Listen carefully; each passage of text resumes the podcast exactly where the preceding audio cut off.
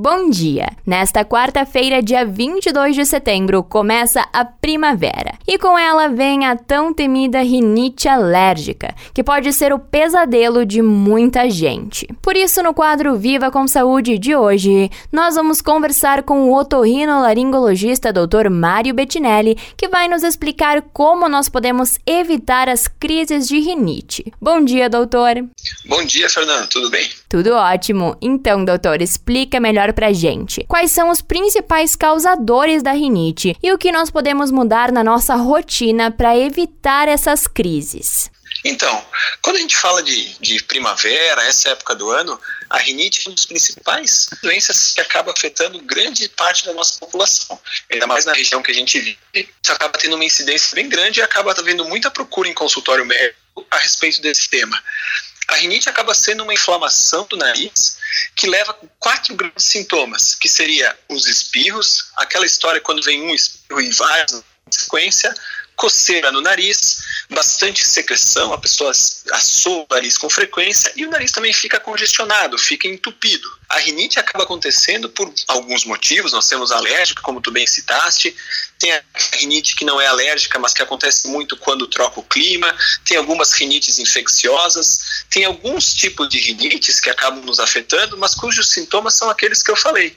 Isso acaba levando incômodos muitas vezes todas as semanas, vários dias nas semanas, vários dias no mês. Isso faz com que a qualidade de vida da pessoa caia bastante, fazendo com que ela se incomode e precise, querendo ou não, buscar uma avaliação para um tratamento. E o que, que a gente pode fazer, o que, que a gente pode mudar na nossa rotina que ajude a diminuir a incidência da rinite?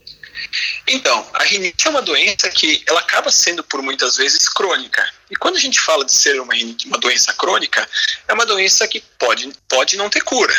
Por não ter cura, ela vai acabar atrapalhando a pessoa muitas vezes mais numa época do ano, talvez um ano sim, outro ano menos. Isso depende muito de cada pessoa naquilo que ela sofre. Então, por exemplo, aquela pessoa que tem uma rinite alérgica, ela é uma pessoa que ela tem uma sensibilidade a algum tipo de substância.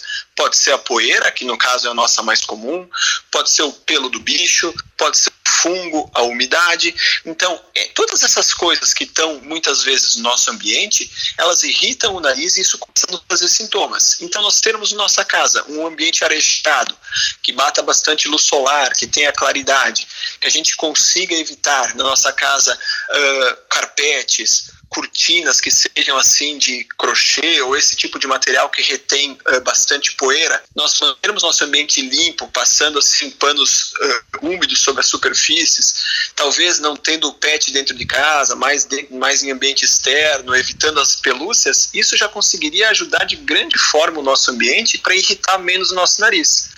Algumas vezes só isso não vai ser suficiente, é claro, a gente vai precisar de ajuda de tratamento médico. E aí vai desde medicações que a gente está acostumada, com antialérgicos, sprays no nariz, que seriam medicações que a gente consegue fazer controle, principalmente quando os sintomas estão mais importantes e incomodando mais o paciente. Então acaba fazendo uma estratégia de tratamento que junta os cuidados ambientais com os cuidados médicos que são orientados para cada paciente. Perfeito, muito obrigada pela tua participação, doutor. Eu que agradeço. Um abraço e boa semana a todos. Esse foi o quadro Viva com Saúde de hoje, da Central de Conteúdo do Grupo RS com Fernanda Tomás.